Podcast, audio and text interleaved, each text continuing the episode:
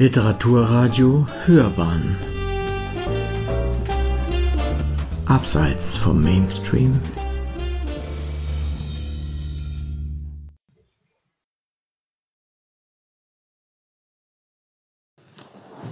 Ja,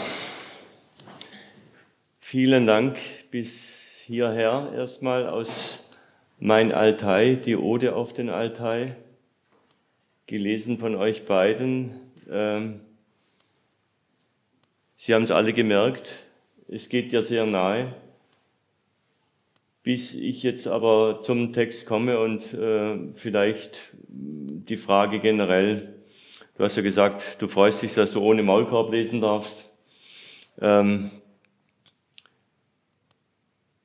wie gestaltet sich das Leben am Altai unter Pandemiebedingungen für dich, für die Menschen in der Mongolei im Allgemeinen und dann aber auch im Besonderen in den Jurten eben um den Altai? Also, soll ich aufsetzen? Das Leben geht normal weiter. Die Nomaden sind ja ein festes Volk. Die kümmern sich nicht über solche Zeitmoden.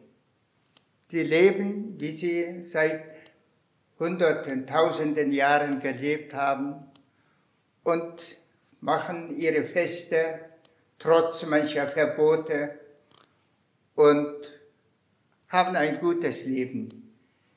Wir Städter, die jetzt äh, in den Städten zu Hause haben, wir beneiden sie wieder.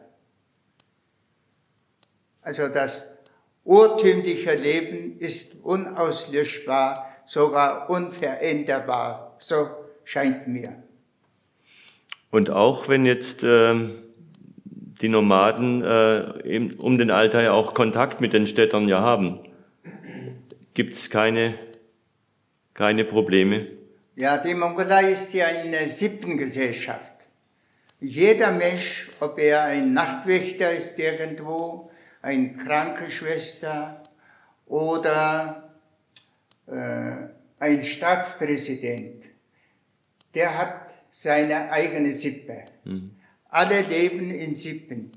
Wenn in den Städten äh, manche Waren knapp werden, das war im Falle zum Beispiel 1992, da war die große Sowjetunion, mit der wir einzig als Ausland echt verbunden waren, zusammengebrochen, da lag und da hat es angefangen, an allem knapp zu werden.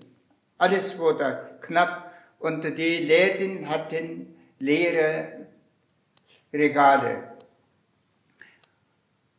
Und da, auch da haben wir keinen Hunger erlitten, denn man hat das Essen vom Land geholt. Und wenn in den äh, mongolischen Städten die Segen der neuzeitigen Zivilisation ankommen. Wir kaufen für unsere Brüder und Schwestern, für unsere Verwandte von diesen Sachen und bringen sie. Also so gesehen ist ständig ein reger Austausch zwischen Stadt und Land. Also es gibt keinen Konflikt in dem mhm. Sinne. Mhm. Und wenn ich äh, jetzt nochmal auf den Altai zurückkomme, auf die Ode auf den Altai, man hat ja schon gemerkt, wie emotional das mit dir untrennbar verbunden ist. Und trotzdem, du bist seit 60 Jahren, zunächst in Leipzig und jetzt aber auch seit dem Fall der Mauer ähm, in Westdeutschland unterwegs. Du bist seit über 60 Jahren oder seit 60 Jahren mit der Sprache verbunden, mit der deutschen Sprache. Du schreibst überwiegend auf Deutsch. Ähm, was ist Deutschland für dich? Ist das auch ein Stück Heimat oder fühlst du dich hier heimisch? Ähm 2004 war es wohl, wurde ich mit dem Bundeswehrdienstkreuz ausgezeichnet.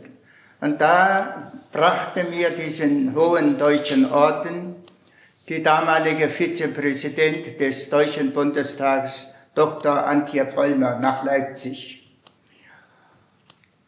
Und da habe ich eine Rede gehalten. Das war meine, eine programmatische Rede für die ganze Welt, für die Nachkommen, für die kommende Zeit. Und ich habe da gesagt, das Tuva-Volk im Hohen Altai, dem gehört meine Seele. Das Mongolenvolk in der Steppe, dem gehören meine Kräfte, meine Muskelkräfte und meine Verstandeskräfte.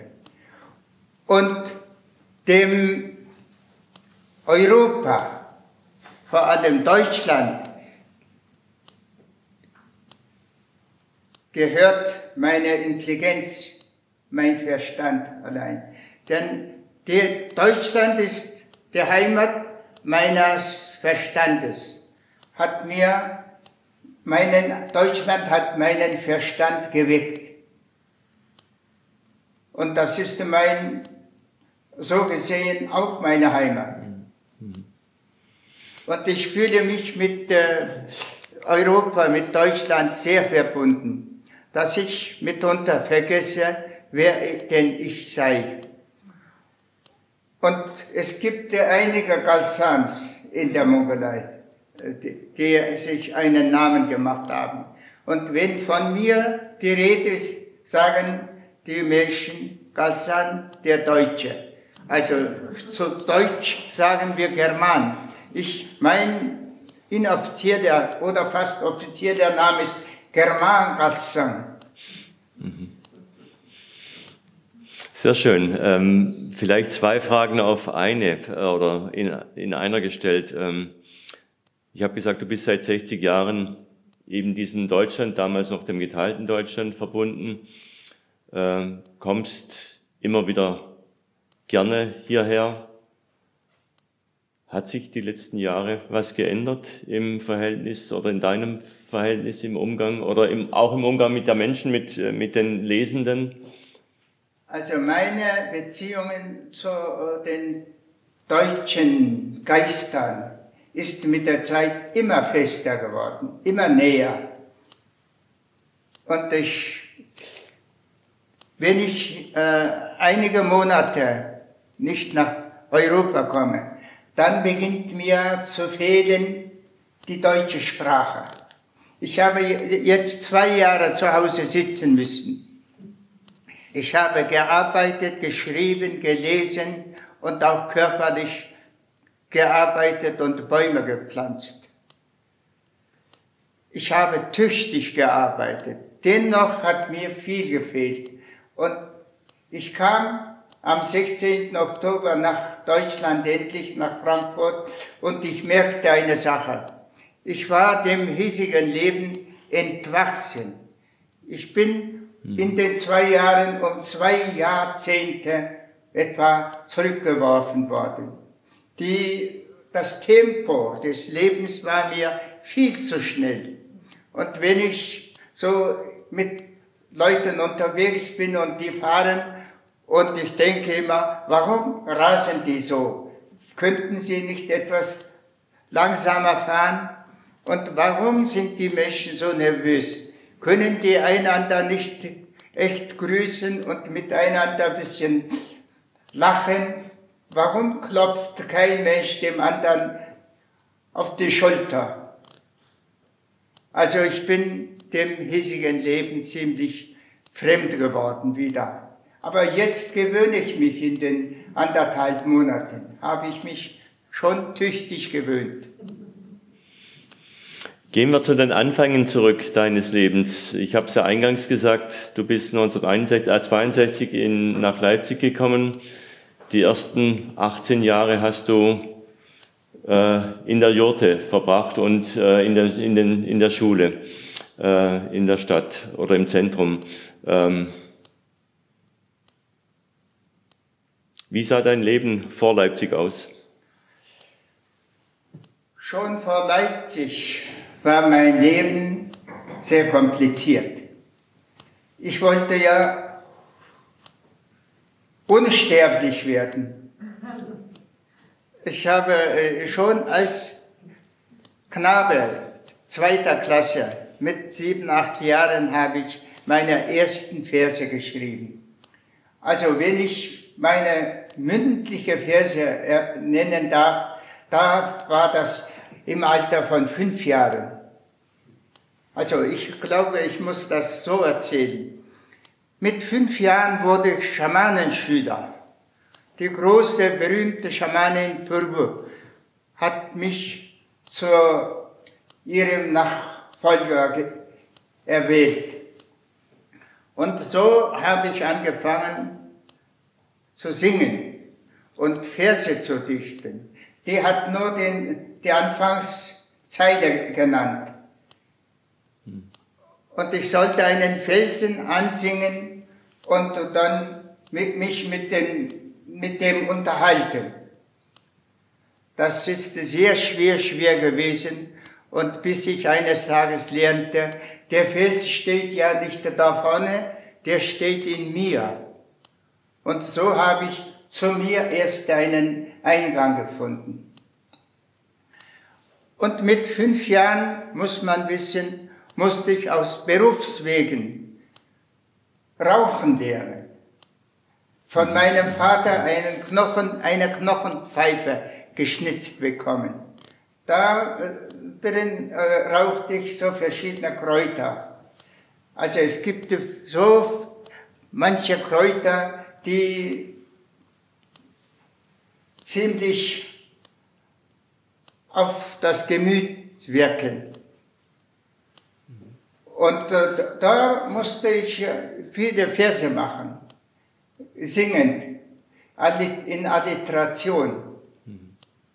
Und als ich dann mit sieben, acht Jahren die Buchstaben lernte in, äh, in mongolischer Sprache, und da äh, habe ich gesehen, also die Buchstaben sind was wunderbar. Ich kann damit meine Gedanken festhalten. So habe ich die ersten Verse, ersten Gedichte geschrieben. Und dann, als ich in die Mittelschule kam, da war ich längst betitelt mit dem Beinamen der Dichter, unser Dichter. Und da wollte ich mit 27 sterben ganz berühmt werden zu einem mongolischen Lermontov wachsen und mit 27 sterben. Warum mit 27 gerade? Das 27.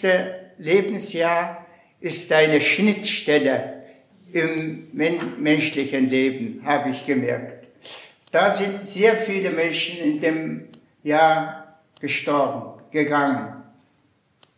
Und der Held meiner ersten Geschichte, der tuwinischen Geschichte, der beinahe ist mit 27 erschossen worden. Und ich habe mit 27 diese Geschichte niedergeschrieben, hm. dieses Buch, und habe ich innerhalb von vier Wochen die ganze Geschichte niedergeschrieben. Und als ich Jahre später das ins Mongolische übersetzen wollte, in die Landessprache, da habe ich ein halbes Jahr mich damit quälen müssen.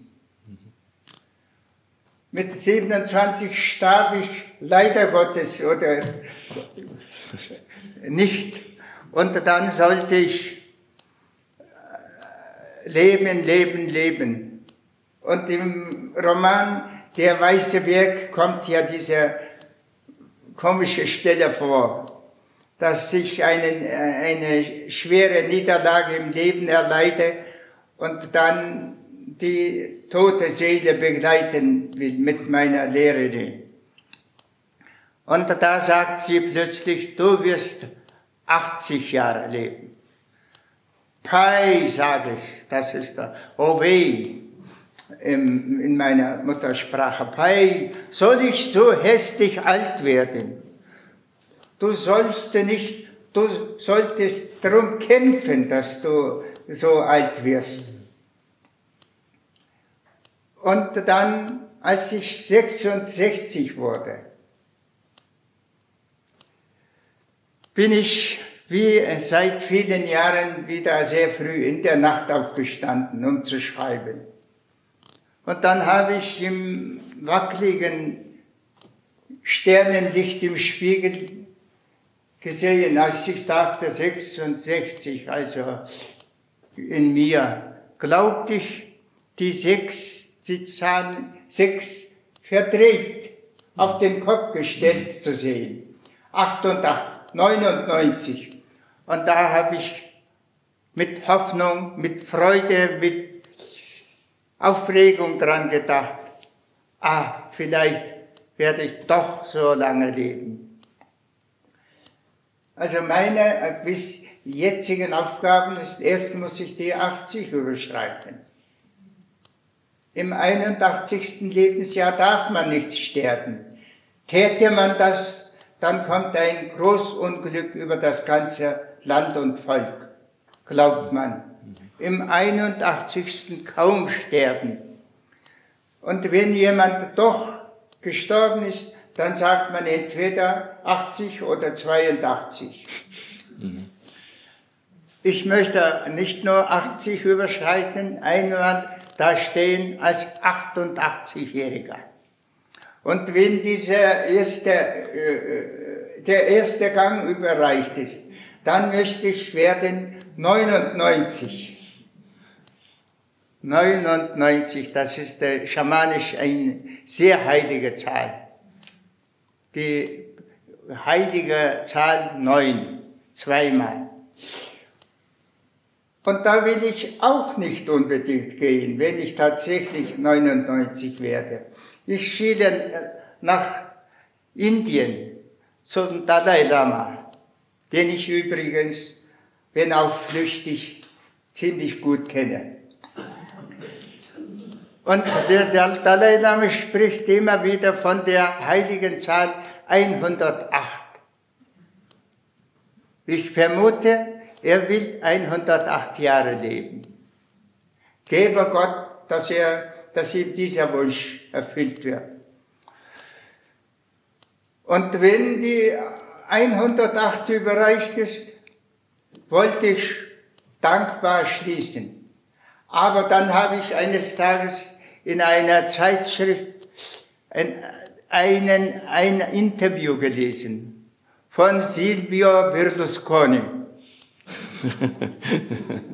Und der sagte, bis 85 möchte ich aktiv in der Politik bleiben. Dann hätte ich immer noch 35 Jahre Zeit, denn ich, ich werde mit 120 erst sterben.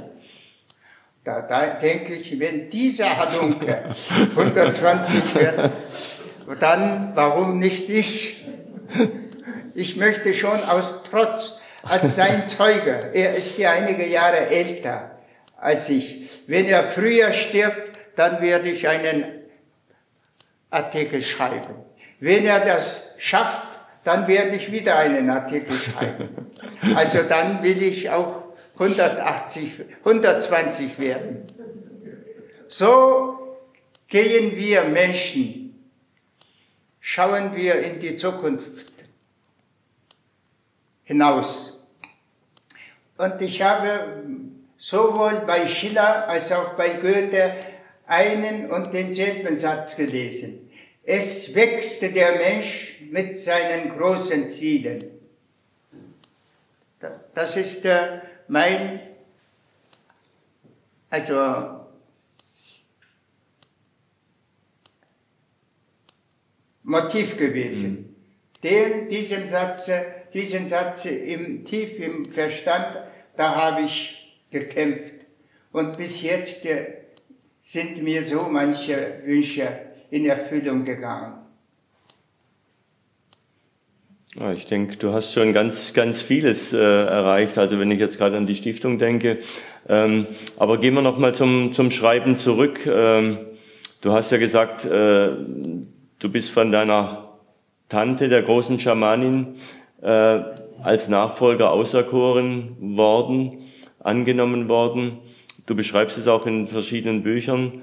Ähm, wie sehr hängen, du hast es schon angedeutet, wie sehr hängen Schreiben und die schamanische Welt für dich zusammen? Ist das eine, das ist die Medaille des, oder die Kehrseite der einen Medaille, ist das, oder sind das zwei Seiten einer Medaille so rum? Ich würde so sagen, Schamanen, äh, Dichten ist meine Schamanerei in der modernen Zeit. Denn dichtend will ich ja den Menschen den Ruhe, den Seelenfrieden bringen. Und das ist mein Motiv, denke ich. Und dann bin ich ja auch Heiler. Und äh, das ist alles zusammenhängend. Mein Hauptberuf, wenn ich das so hier nennen muss, würde ich sagen, ich bin Heiler. Mhm. Also nicht so sehr Dichter, nicht so sehr Schamane, ganz einfach Heiler.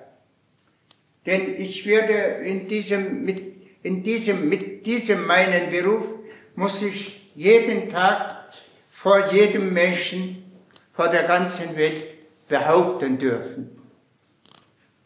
Wenn ich einen Kranken heile, wenn ich geheilt habe, dann habe ich recht. Wenn ich es nicht schaffe, dann bin ich ein Lügner. So die Aufgabe, die ich vor mir selber gestellt habe. Das ist eine große Aufgabe. Ähm, du hast es vorher gerade noch im Gespräch jetzt gerade gesagt, äh, als du äh, den Sternenhimmel gesehen hast, brauchst du sowohl für das Heilen, aber auch, wenn wir jetzt beim Schreiben bleiben, brauchst du für das Schreiben auch eine besondere Atmosphäre, einen besonderen Raum, oder kannst du überall schreiben? Also, ich schreibe frühmorgens. Seit 60 Jahren stehe ich um 4 Uhr auf. Also genauer gesagt, seit 59 Jahren stehe ich jede Nacht um 4 auf. Und dann schreibe ich bis 8, 9 Uhr. Und all diese Bücher sind in dieser Zeit hauptsächlich entstanden. Aber dann die Gedichte. Ich hatte ja eine Zeit aufgehört, Verse zu machen.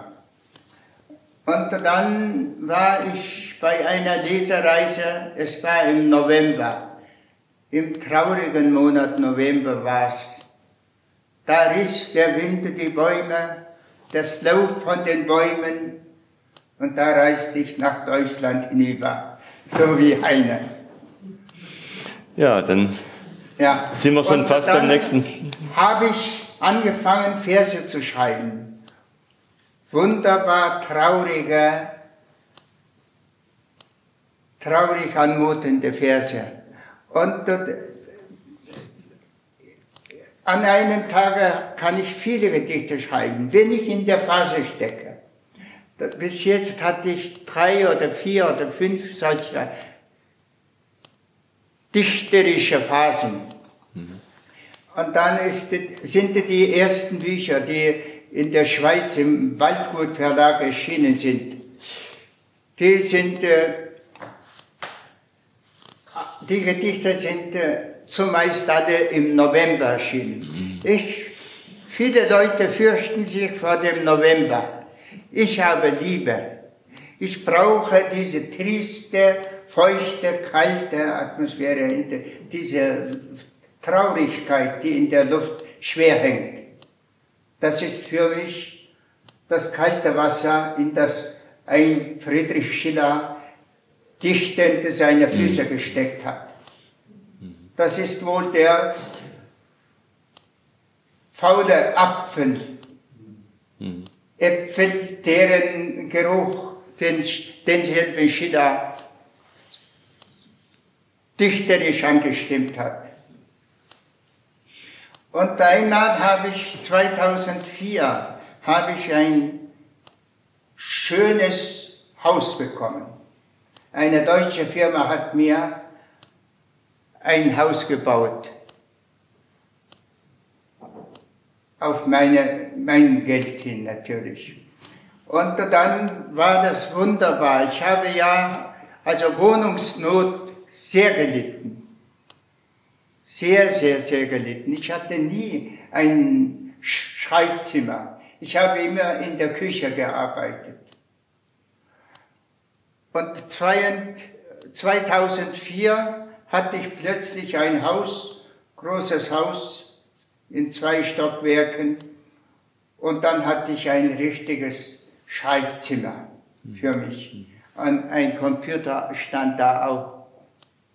Und dann wollte ich einfach als Probe so ein bisschen in Übung bleiben. Um in Übung zu bleiben, wollte ich ein paar leichte Verse, Gedichte mhm. geschrieben haben. Aber was geschah da? Da geschah genau das Richtige. Ich wurde süchtig nach Gedichten. Das hat 105 Tage gedauert, bis 27. Dezember. Da habe ich mich mit Gewalt gebremst, um endlich mal richtiges, richtige Literatur zu machen, nicht diese Spielerei mit den Gedichten. Und da ich die Zahl verloren hatte, habe ich alles nachgetippt auf Computer und ich habe nach dem Beispiel der Musiker mhm. davor nummeriert OP gesetzt. Mhm. Opus 1, Opus 13, Opus 150, Opus. Und ich hatte 505 Gedichte in 105 Tagen verfasst. Und heute lese ich, diese Gedichte sind so nicht so leicht spielerisch, wie man so nebensächlich gemacht hätte, sondern richtiger, richtiger Teilstück meines Schaffens geworden. Ich habe 2004, 2008 sehr viele Gedichte geschrieben. Und äh, jetzt habe ich meine Gedichte sammeln lassen von Freunden, von Leserinnen, Lesern. Und bis jetzt sind über 1000 Gedichte zustande gekommen.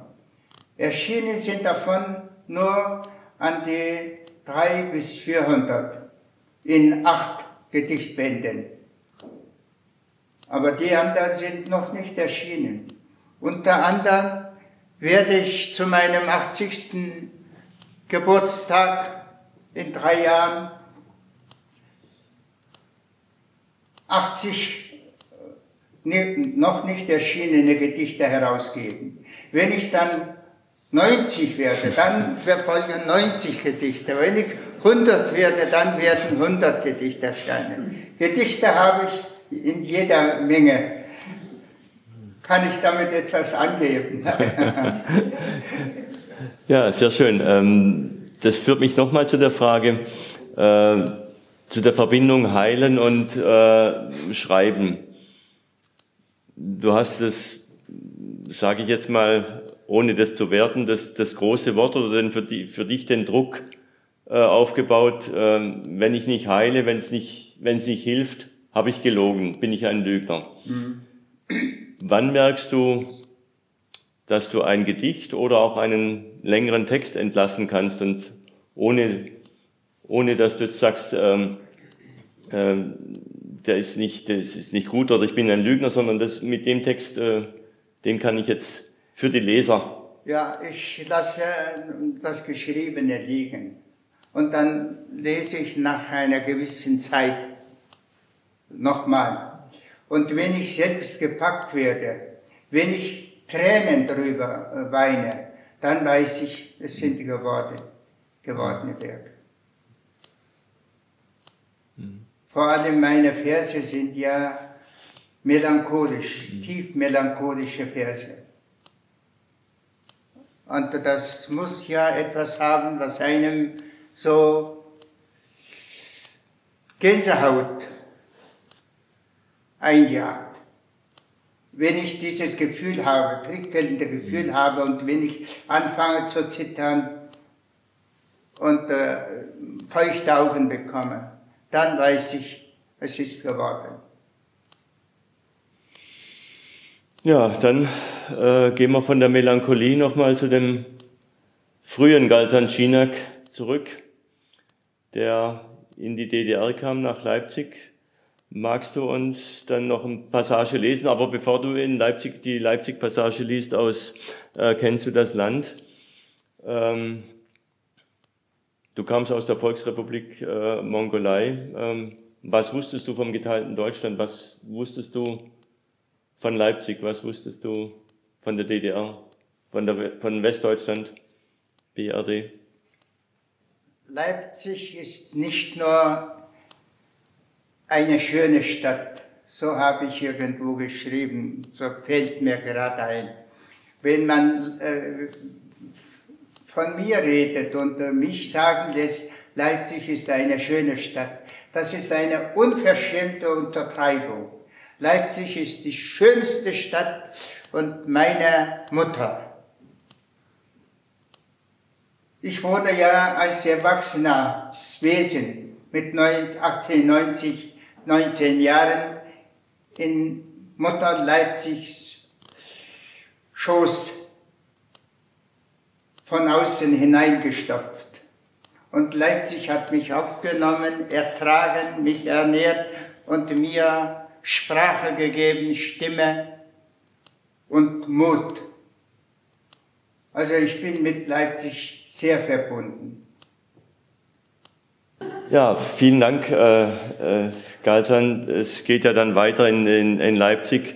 Ähm, möchte das jetzt aber nicht, äh, nicht vertiefen. Vielleicht doch noch mal eine Frage. Du bist nach Leipzig gekommen, wenn ich das jetzt äh, als autobiografisches Erinnerungsbuch nehme. Ähm, das war ein Jahr nach dem, nach dem Bau der, der Mauer. Ja. Wie sehr war diese Spannung zwischen Ost und West präsent in Leipzig? Gab es für dich ein... Äh also ich habe ja die ersten Monate so gutgläubig fest auf der äh, Seite der DDR-Politiker verbracht, wie ich später schaute. Ich habe an, auf diese äh, inneren Spannungen in deutschen Landen nicht achten können. Mhm. Jeder Deutsche war für mich ein edler Mensch, ein edles Wesen. Wie dieser wollte ich werden eines Tages. Das war mein Traummensch. Später, freilich, kamen all diese mhm. Komplizierungen des Lebens. Mhm. Aber du hast ja, äh, zumindest beschreibst du das äh, in, in Leipzig, ähm, auch viele, zunächst mal negative Erfahrungen auch von deinen Lands, Landsmännern äh, erdulden müssen und gleichzeitig auch die Solidarität des Iraners oder des, des Persers, wie es dann weiter heißt, und verschiedener anderer. Das war schon ein sehr buntes, bunte Studierendenschaft äh, in, in Leipzig und ähm, da die ja die äh, negative äh, negativen Gefühle der, der eigenen Landsleute, wie sehr musste das schmerzen? Ja, man muss ja irgendwann mit allem fertig werden, sagen wir kurzerhalb so. Ich habe sehr viel erleben müssen. Aus dem heutigen Standpunkt würde ich sagen, erleben dürfen. Ich bin am Ende in dieser heutigen Phase sehr dankbar, dass ich den Sozialismus, den Feudalismus und diese Steinzeit der Menschheit genau erlebt zu haben und all die Schwierigkeiten, durch mich gehen zu lassen. Ich bin stolz, dass ich hungern kann, dass ich dursten kann, ohne etwas, ein Mucks merken zu lassen von anderen. Ich kann alles. Ich bin für die Erniedrigungen meiner Machthaber heute dankbar. Ich schimpfe auf den Toten Sozialismus, Kommunismus in, meinen, in meinem Lande nicht. Ich sage, das ist eine gute Schule gewesen. Ich danke. Also dankbar verabschiede ich mich von der Zukunft. Ohne diese Diktatur wäre ich wahrscheinlich das geworden, was die Ministersöhnchen und Töchterchen geworden sind. Wir kamen zu zehnt in die DDR damals im Jahre 1962 und die anderen Kinder waren alle von Behörden und Behuften, die Sprösslinge. Also von der Sonderklasse, die über uns hinausragten. Da waren vier Politbüro-Mitgliedeskinder. Und das ist die, ja die Spitze. Und die haben sich natürlich, ich kann sie verstehen, die Deren Muttersprache war nicht mongolisch. Die haben im Kindergarten zur sowjetischen Kindergarten gegangen und dann in de, die zehn Jahre lang durch die sowjetische Schule gelaufen, verlaufen. Und die unterhielten sich untereinander auf Russisch. Und ich war allein ein Wesen aus dem Westen der Mongolei der Westen wird sowieso ein bisschen belächelt von den reinblütigen Mongolen. Reinblütig oder nicht reinblütig, das ist in der Mongolei ein zugelassener Begriff, das äh, jeden Tag benutzt wird. Und das war so etwa, etwa wie manche Leute sich hier zu den Sachsen verhalten. Mhm. Wenn ich den Mund aufmachte, dann sprach ich Westmongolisch mit westmongolischem Akzent, Aussprache. Und dann war ich Nomadenkind. Und wie es hieß, ich konnte nicht mal richtig mein Gesicht waschen. Alles war für mich sauber genug und so war ich zufrieden, dankbar und ich wollte alles auf mich, äh, alles übernehmen. Ich war ein dankbares Wesen. Ich schaute ja nicht auf die Schattenseiten der anderen, aber ich schaute nur auf die lichten Seiten der Menschen und des, der Stadt, des Lebens in der DDR.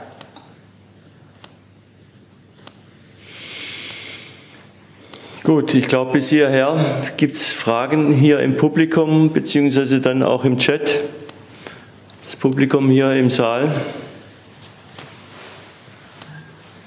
Ja, Petra. Ja, herzlichen Dank für Ihre Ausführungen. Ich interessiere mich sehr dafür, wie Sie Deutsch gelernt haben. Also Sie konnten Ihre Muttersprache, ja, den Turk-Dialekt, und Mongolisch und Russisch. Stimmt das? Und haben dann Deutsch gelernt. Und ihr Deutsch war ja so fantastisch. Also, wenn Sie das vortragen, ich weiß nicht genau, wann Sie es geschrieben haben, aber Sie müssen ja ununterbrochen Deutsch gelernt haben, dass Sie so einen Wortschatz bekommen haben. Deutsch war meine fünfte Sprache. Ähm, als Toba-Mensch spricht man gleichzeitig drei Sprachen. Wir leben mit den Kasachen Wand an Wand zusammen. Und meine zweite Sprache war Kasachisch. Das und meine dritte Sprache war Mongolisch, weil ich in eine mongolische Schule gehen musste. Und dann kam das Russisch hinzu als vierte Sprache und Deutsch war meine fünfte Sprache, wie gesagt. Und dass ich so einen Studienplatz bekommen habe, das hat mit meinem Kampfgeist zu tun. Schon damals muss ich ein sehr zäher Kämpfer gewesen sein. Es hieß an der mongolischen Universität, ein junger Mensch wird nach Deutschland geschickt als künftiger Deutschlehrer. Und dann habe ich äh, zu kämpfen gegen einen Generalssohn, Der, dieser Generalssohn war ein ausgewachsener, hochgewachsener, blonder Bursche. Sohn eines, einer russischen Mutter. Also der General hatte eine russische Frau. Und der hat natürlich zu Hause Russisch gesprochen. Und dann fünf Jahre lang haben die russischen Klassen entweder Deutsch oder Englisch oder Französisch lernen dürfen. Er hatte fünf Jahre Deutsch gemacht. Und dann sollten wir einen Aufsatz schreiben. Wie sehe, mit dem Titel, wie sehe ich meine Zukunft? Und für den Generalssohn war alles kristallklar. Er würde bald in die Partei eintreten und seine Universität, sein Studium beenden und glücklich für die Sache des Kommunismus kämpfend leben. Das Leben war lichtleuchtend für ihn. Ich wusste nicht, wie mein Leben sein wird und ich, der Dichter erwacht in mir wohl. Ich habe angefangen zu träumen. Ich will aus mir etwas Neues machen und ich muss werden. Ich bin heute roh und weiß nichts. Ich möchte alles lernen, so etwa. Und wir hatten drei Stunden Zeit. Eine Kommission, gab es fünfköpfige Kommission und der junge Russe oder Mongole, Generalsohn, hat nach einer Viertelstunde abgegeben seine, und rausgeschritten mit Schlips und in sozialistisch grauer Anzug und mit seinen schönen blonden Haaren ging ich. Ich aber klebte am Tisch, schrieb, schrieb, schrieb und wir hatten vier, fünf äh, Papiere bekommen. Seitenpapiere, zum weißer Papiere. Und ich schrieb, und die Kommissionsmitglieder haben angefangen, mich zur Eile zu bringen. Nach einer Stunde. Du hast viel genug geschrieben, gut, das geht. Aber ich habe so die Hand, die von mir haben wollte, weggeschoben und einhändig und da habe ich mich drüber gelegt und weitergeklebt. Und so. Und bis zum Schluss der drei Stunden gekämpft, hatte ich ganze vier Seiten vorne und hinten voll beschrieben. Und dann haben die Prüfungs, die Mitglieder der Prüfungskommission wohl gelesen. Bei dem Russen null Fehler. klarer Inhalt, er wird ein glücklicher Kommunist, ein Jungkommunist im Kommunismus glücklich leben. Aber bei mir, ich dachte, das Leben wird kompliziert sein, nichts bleibt so, wie es ist, so nach der schamanischen Philosophie. Und ich muss selber werden, dann kann ich da, da mitreden. So bei mir waren hunderte Fehler, grammatische Fehler, Schreibfehler, aber sehr, eben sehr viel geschrieben. Und drei von den fünf haben gleich dem, also den Sieg gegeben. Und der Prüfungskommissionschef und ein anderer haben gezweifelt und Kommissionschef sagte, nein, dem Jungen fehlt die Sprache einzig. Aber wir sehen ja, er hat angefangen, die Sprache bereits zu lernen und er ist ein Kämpfer. Er wird gut lernen und ich würde ihm den Sieg geben. Und dann ging das nicht und dann hat er einen, eine schlaue Idee. Wir zählen, wie viele Vokabeln da vorkommen, russische. Der äh, Russe hatte so 20, 30 oder 40, 50 Vokabeln. Und ich hatte etliche Hunderte benutzt. Und dann hat er mir den Sieg gegeben. Als ich am nächsten Tage äh, zurückkam, um meine Noten zu hören, hat der Sachbearbeit, die Sachbearbeiterin des, der Kaderabteilung mich umarmt und hat geheult. Sie war selber aus dem Land und hatte mit diesen Jungen sympathisiert, der ich war. Und so hatte ich das Glück, nach Leipzig zu kommen.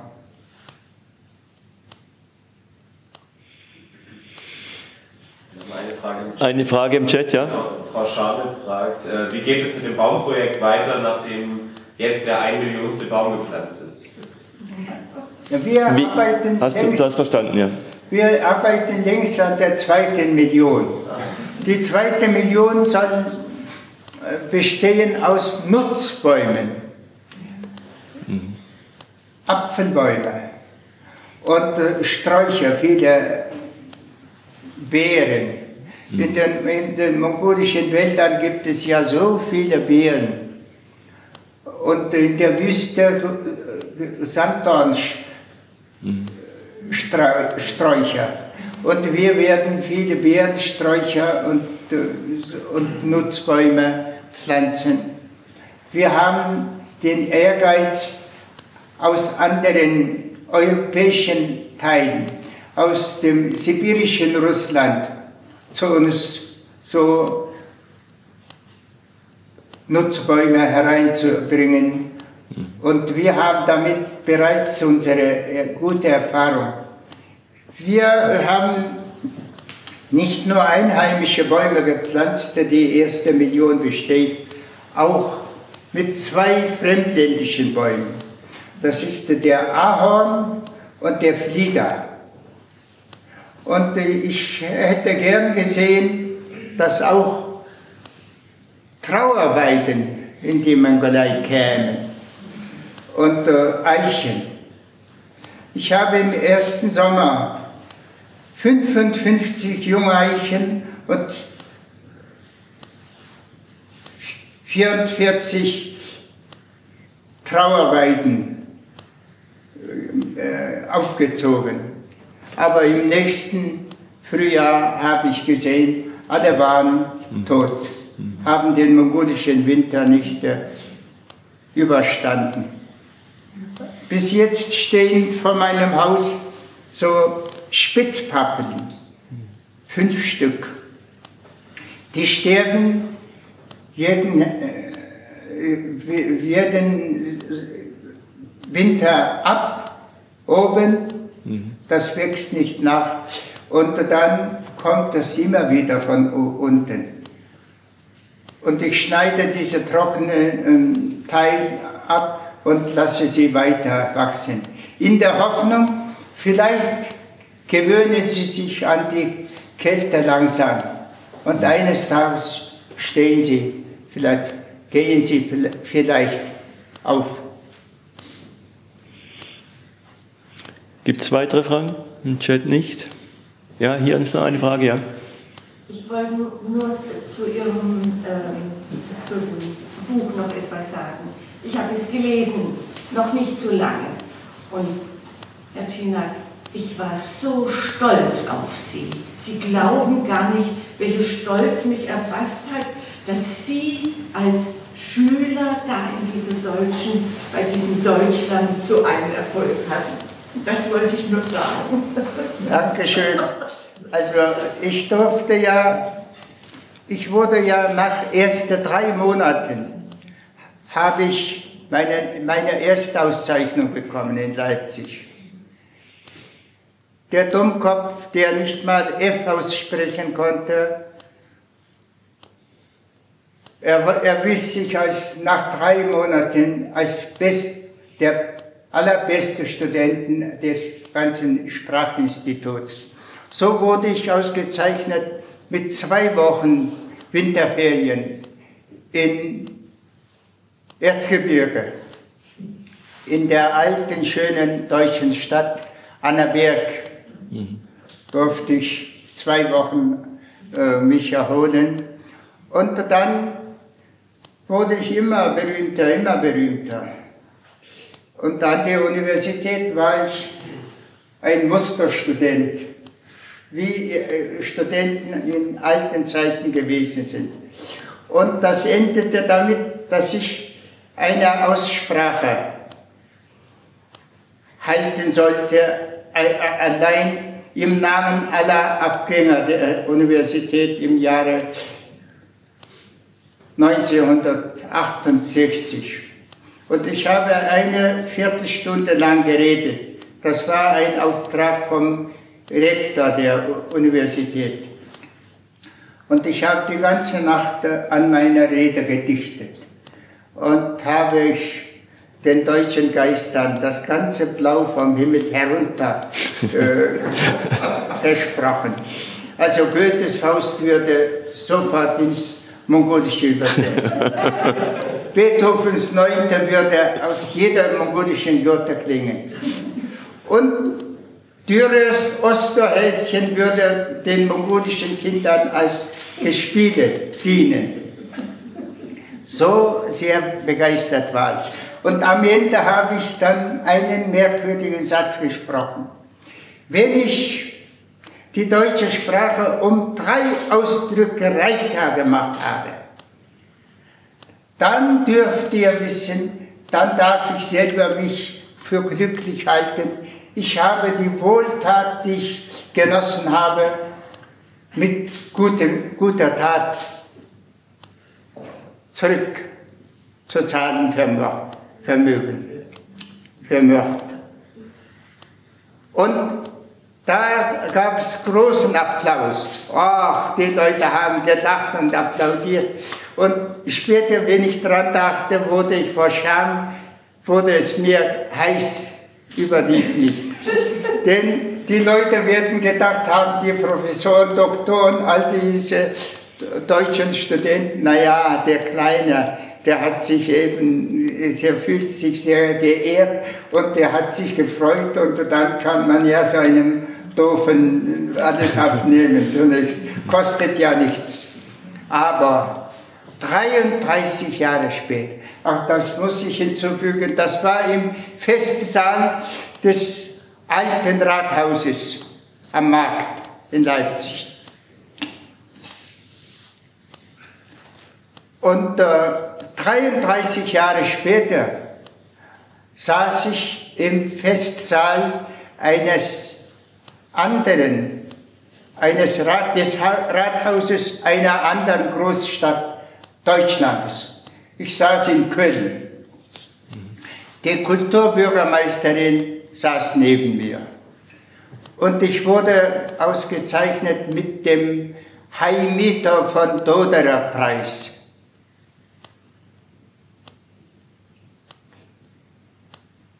Und früher in anderen, bei anderen Preisen hat es geheißen, für die Weiterentwicklung der deutschen Literatur, der Weltliteratur und so.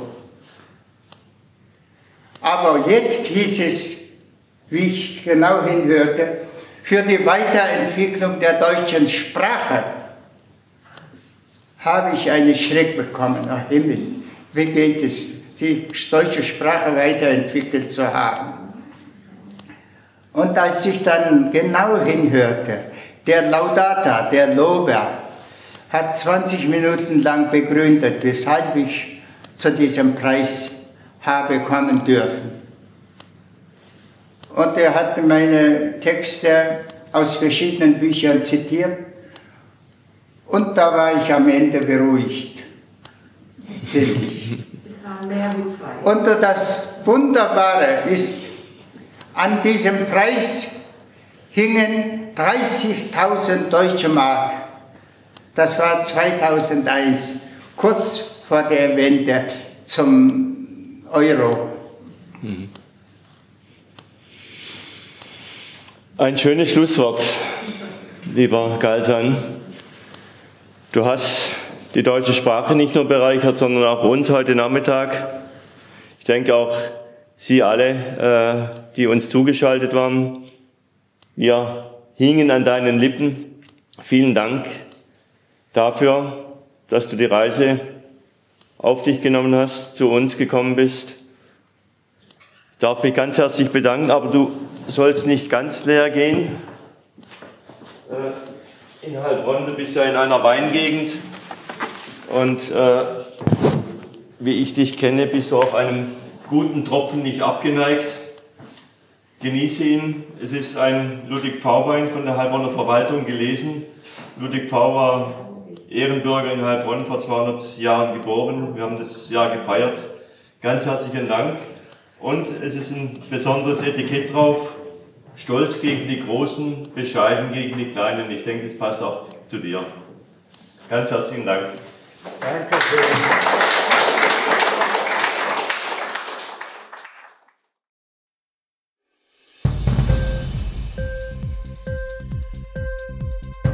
Hat dir die Sendung gefallen? Literatur pur, ja, das sind wir. Natürlich auch als Podcast. Hier kannst du unsere Podcasts hören.